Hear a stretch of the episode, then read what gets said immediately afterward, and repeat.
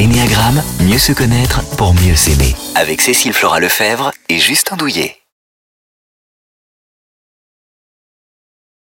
Aujourd'hui, on s'intéresse au profil 6, celui qu'on appelle le loyal. Ouais, effectivement, dans l'énéagramme, le 6, c'est celui qu'on appelle le fidèle, le loyaliste. C'est celui pour qui la tribu et le clan est extrêmement importante. Euh, si on devait schématiser dans une entreprise, le 6, ça serait le syndicat. C'est celui qui va aller défendre les opprimés. Euh, c'est vraiment une personne qui a cette angoisse inconsciente d'être seule et impuissante dans un monde dangereux sans personne pour la soutenir. Et donc, du coup, ça amène, euh, on est dans un profil où il y a beaucoup de doutes, où il y a pas mal de peur, il y a la peur des autres, et en plus, ils sont dotés d'une imagination fertile. Ce qui veut dire que dans le monde du 6, il y a beaucoup de si ça se trouve. Imagine que. Non, mais au cas où. En fait, si vous, si vous partez en vacances avec un 6, vous allez voir, la voiture, elle est remplie de au cas où. Ce qui peut être pratique, par exemple, quand on mène ou on lance un projet, une nouvelle activité, ce sont les personnes qui euh, vont euh, émettre plusieurs hypothèses, on va dire ça comme ça, et peut-être aussi prévoir des choses que nous-mêmes, on n'aurait pas prévues si on n'était pas un 6. Oui, effectivement, en fait, en entreprise, le profil 6, c'est celui, vous savez, quand, euh, je sais pas, s'il y a un logiciel de crash test pour aller vérifier tous les bugs, bah, le 6, en fait, il est très bon là-dedans pour voir éventuellement les écueils dans un projet, voir ce qui pourrait mal tourner. Alors parfois, il peut être agaçant parce que c'est celui qui va vous mettre la puce à l'oreille en disant attention à. Et du coup, forcément, parfois, ça peut être un peu la caillou dans la chaussure parce qu'on dit oh là là, mais t'es rabat-joie. Non, il est pas rabat-joie. Lui, en fait, c'est son filtre d'attention. C'est attention, ça, ça pourrait mal tourner. Alors, respecter scrupuleusement les règles, c'est très important pour lui. Oui, en fait, le 6, il a peur d'être déviant. Donc, du coup, c'est là où il va ressembler un peu à un profil 1. C'est qu'il va suivre les règles, il va suivre l'autorité, si tant est qu'elle soit légitime. Et c'est là où c'est très important, le profil 6 dans l'énéagramme, il y en a deux. Il y a le 6 phobique, celui qui va suivre les règles, il a peur. Donc, en fait, il va plutôt être euh, j'ai peur, donc je doute, donc je demande des avis avant de vraiment m'engager et y aller. Et vous avez le 6 contrephobique qui lui va ressembler à un profil 8. Et lui, en fait, c'est parce qu'il a peur qu'il y va, il est drivé par la peur et c'est un peu la tête brûlée. Quoi. C'est celui qui va sauter en parachute, mais sans parachute. Alors Cécile, comment peut-on repérer un profil 6 dans notre entourage? Quels sont ses gestes, son comportement, euh, les mots qu'il pourrait employer? Bah, En fait, le 6, il dit beaucoup j'ai peur. Et il ressemble, alors l'animal totem, c'est la biche. Et c'est parce que c'est quelqu'un d'extrêmement euh, vigilant, aux aguets.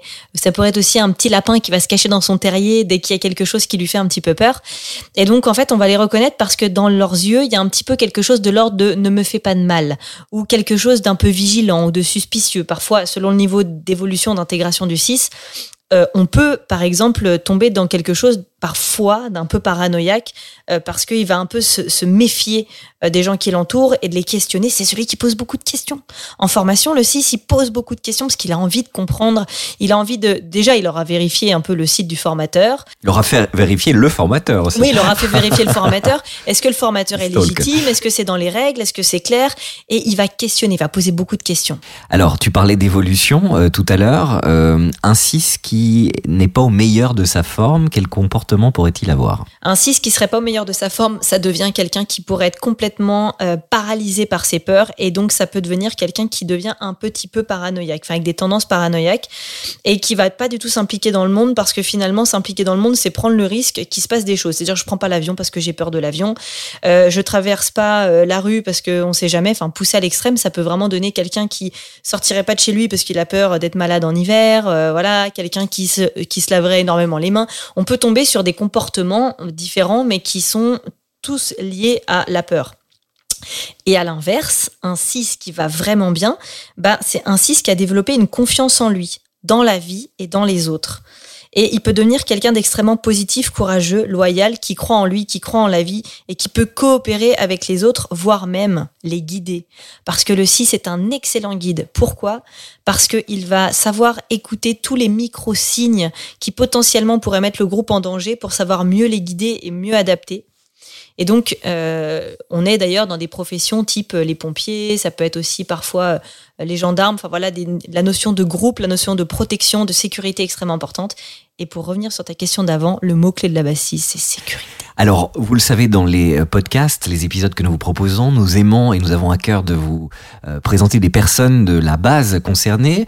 nous avons Myriam qui est avec nous, c'est un profil 6. Bonjour Myriam. Bonjour Justin. Bonjour Myriam. Bonjour Cécile, Flora. Alors, on va commencer par cette première question. Myriam, qu'est-ce que t'a apporté la découverte de l'énéagramme et de ton profil? Alors, euh, c'est une très bonne question.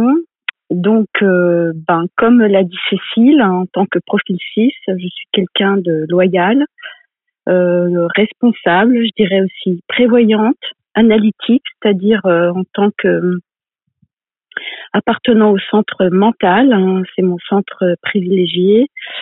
Euh, je, suis beaucoup euh, en réflexion, euh, je calcule, j'analyse, je réfléchis et je fais des va-et-vient comme ça dans ma tête. Et quelquefois, je tourne en rond et j'arrive pas à trouver la solution. Donc ça, c'était un petit peu ce que j'étais avant.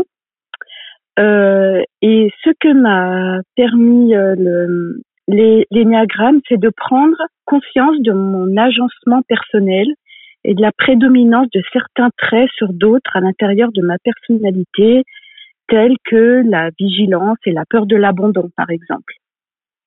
Donc, euh, c'est-à-dire que j'ai euh, j'ai appris à, à repérer à quel moment certains aspects que je qualifiais de positifs mais qui n'en était pas toujours, devenait nuisible et se transformait en piège qui m'emprisonnait. Et j'obtenais toujours ce que je ne voulais pas sans comprendre pourquoi. Alors, je vais vous donner un exemple. Euh, J'étais chef d'entreprise, donc euh, comme l'a dit Cécile, si ça a des problèmes avec l'autorité. Et j'avais du mal à associer autorité et, et et amour en fait. Euh, j'avais peur que exercer une autorité, le fait d'exercer une autorité, j'allais être mal aimée. Et donc, ça allait appuyer sur ma blessure d'abandon.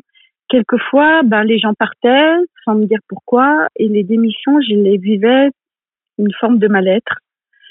Voilà, comme ça. Et donc, euh, ben, j'ai appris à me positionner et à me dire que bah c'est pas pas parce que j'exerce une certaine forme d'autorité que je ne mérite pas de ben de de l'attention de euh, de la compassion aussi parfois et du respect.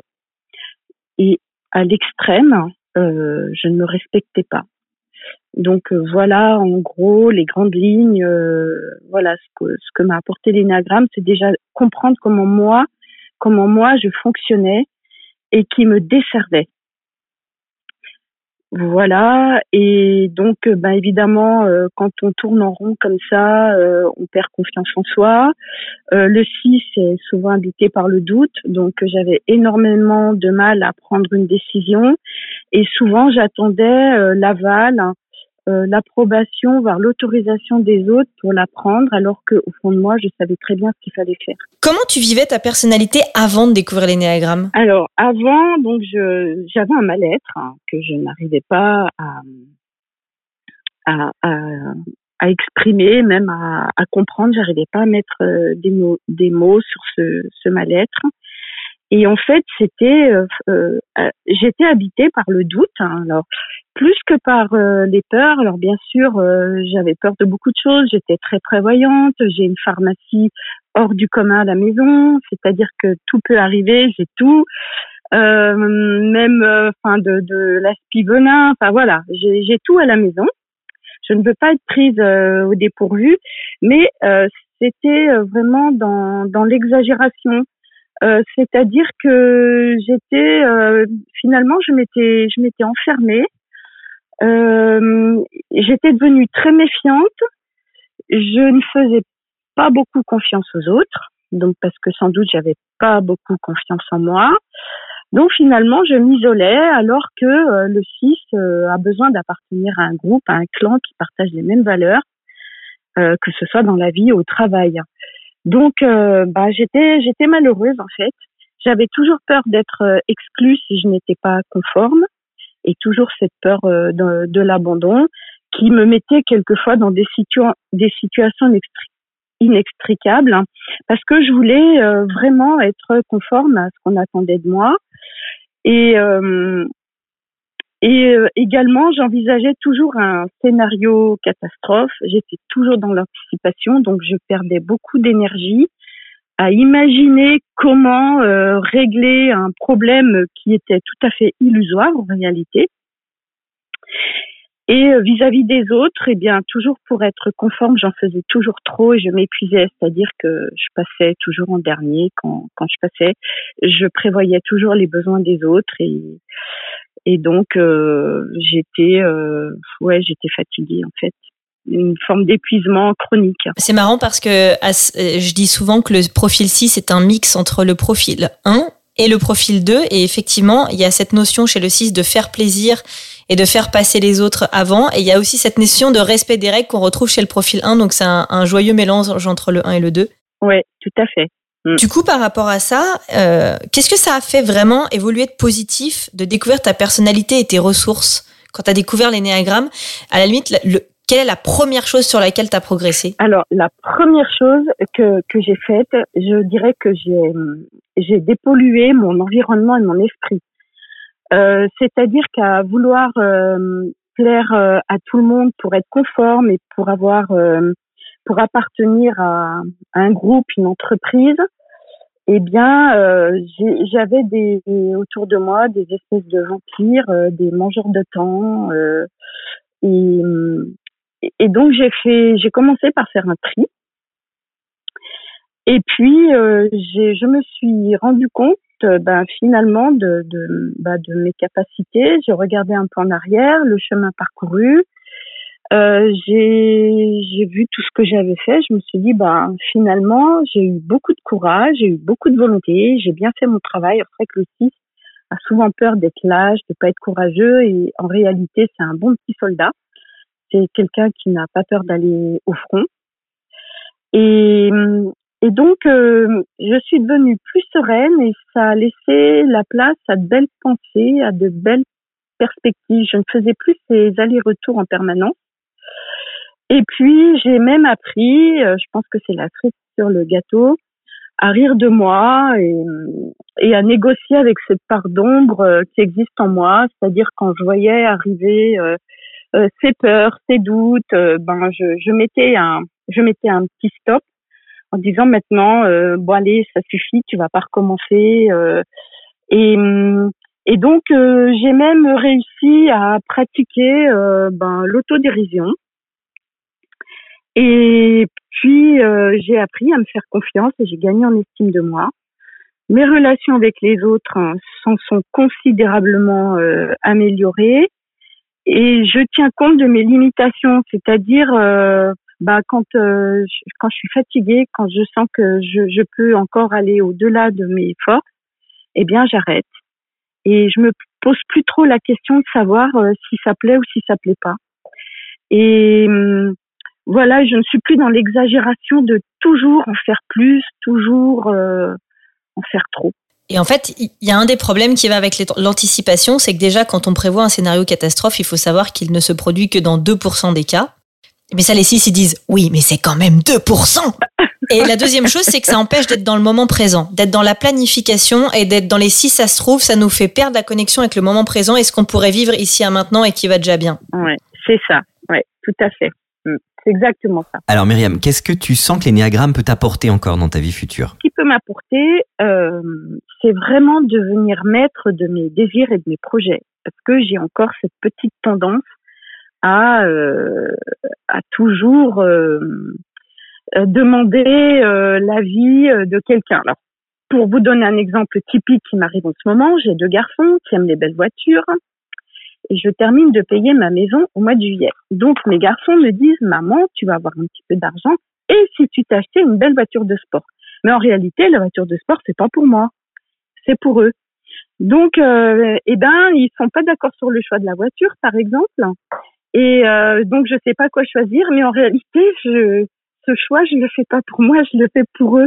Donc, euh, voilà, ce qu'il faut, ça m'apporte, c'est que je dois absolument être un peu plus égoïste et dire, mais est-ce que j'en ai vraiment envie de cette voiture? Euh, Qu'est-ce que ça va m'apporter? Et finalement, si je dis non, est-ce que mes enfants vont être fâchés? Donc, euh, donc voilà, c'est vraiment devenir euh, euh, oui, maître de, de, de, mes désirs et puis Et puis ce que ça peut m'apporter aussi, c'est retrouver un sommeil réparateur. Parce que ça, c'est vraiment une problématique chez moi. Il y a beaucoup de profils 6 qui parlent du petit vélo dans la tête qui s'arrête pas. Oui, ouais. Dès que je suis à l'horizontale, c'est euh, terrible. Ouais. Et j'ai du mal à trouver le sommeil. Une fois que je dors, je dors, mais j'ai du mal à trouver le sommeil. Et je veux plus être dépendante des médicaments. Donc, euh, donc euh, voilà. Et, et, je pense que je, ce petit travail là, je le fais tout doucement. Euh, il porte ses fruits. Et voilà, et vraiment j'ai envie de, de trouver l'apaisement, euh, la sérénité. Et l'énéagramme m'aide vraiment parce que je repère à chaque fois le petit moment. Euh, on dit toujours chasser le naturel, il revient au galop. Et quand je sens que ça revient, je dis stop, maintenant ça suffit, euh, ça ne te sert plus à rien. Et voilà, j'en suis là, je dirais, si on pouvait mettre le curseur euh, par rapport aux ailes, aux flèches. Bon, bah ça, c'est peut-être pas le thème d'aujourd'hui, mais mais voilà, j'en suis là aujourd'hui. Moi, j'adore dire aussi, et si tu t'avais pas peur, tu ferais quoi? Et généralement, c'est comme s'il y avait des étoiles dans leurs yeux, c'est genre waouh, mais ça serait dingue. Et du coup, la dernière question, c'est pour quelle raison tu conseillerais à ceux qui nous écoutent de découvrir leur profil? Alors, la première chose, je dirais, c'est apprendre à communiquer de manière juste et harmonieuse. C'est-à-dire, on a chacun, tu l'as dit, Cécile, on a chacun son filtre, on a chacun sa grille de lecture, son mode de communication, et de connaître les neuf profils, ça permet justement euh, de comprendre ben, comment l'autre fonctionne et, et, ça permet justement une communication beaucoup plus juste. Ça apprend également l'observation et l'écoute sans juger. Donc ça, si euh, déjà on arrivait euh, tous à faire, euh, à amorcer ça, ça serait déjà un grand pas vers la tolérance. Chacun son histoire, donc il est important d'apprendre les mots choisis par l'autre, regarder son attitude, à quel moment où il est mal à l'aise, etc. Et euh, voilà, c'est c'est ça pour moi l'essentiel. Euh, apprendre à s'accepter tel qu'on est, euh, mettre une petite pointe d'humour si on peut, et arriver à rire de soi. Ça permet de dédramatiser bien des situations. Euh, est un outil qui permet, quel que soit le profil, de trouver un axe d'évolution. Donc, euh, ça permet la connaissance profonde et respectueuse des personnes. Il enseigne l'humilité, la tolérance, la bienveillance pour soi et pour les autres. Et il révèle au-delà de la connaissance de soi les talents. Et bien souvent, les talents de chacun sont ignorés. Moi, le nombre de fois où euh, dans, dans mon équipe, hein, euh, quand je parlais d'énéagramme ou quand j'essayais de, de le mettre en pratique au travail, mes collaborateurs me disaient et moi, Myriam, vous pensez que je suis bon Pourquoi? Donc, euh, alors que moi, je voyais leur talent, mais ils n'en étaient absolument pas conscients. Donc, euh, et puis l'énagramme apprend aussi à renoncer à cette image sociale, cette, cette fausse personnalité à laquelle on tient tant. On parle de masque en énéagramme, euh, euh, voilà, et ça permet vraiment de libérer les potentialités. Voilà ce que ce que je dirais devenir un être euh, libre complet authentiquement humain. Euh, mais le chemin est différent pour tous. Voilà en gros ce que je pourrais dire qu'apporte l'énagramme mais c'est déjà un vaste programme. Oui Merci beaucoup. Merci Myriam. Justin, tu sais quoi? Le monde a besoin des personnalités de base 6 parce qu'elles sont la loyauté et la vigie du monde et sans elles, le monde se perdrait dans l'individualisme et se briserait sur des écueils. Et pour les personnalités de base 6, euh, eh ben c'est pas forcément évident. Là, j'ai envie de dire Jean-Jacques Goldman, c'est assez euh, évident. Euh, on a aussi, alors des suspicions sur Julia Roberts et Tom Hanks, euh, si tant est que dans les interviews on ait accès vraiment à la vraie personne, mais sur les personnalités connues, c'est vrai qu'on marche toujours sur des œufs. Moi, je vous fais des propositions. Après, vous en faites ce que vous voulez. Merci Cécile. Merci Justin. Retrouvez les autres épisodes du podcast L'énéagramme, mieux se connaître pour mieux s'aimer sur rtlpodcast.be. Et pour en apprendre davantage sur la connaissance de soi, retrouvez Cécile Flora sur cécileflora.com.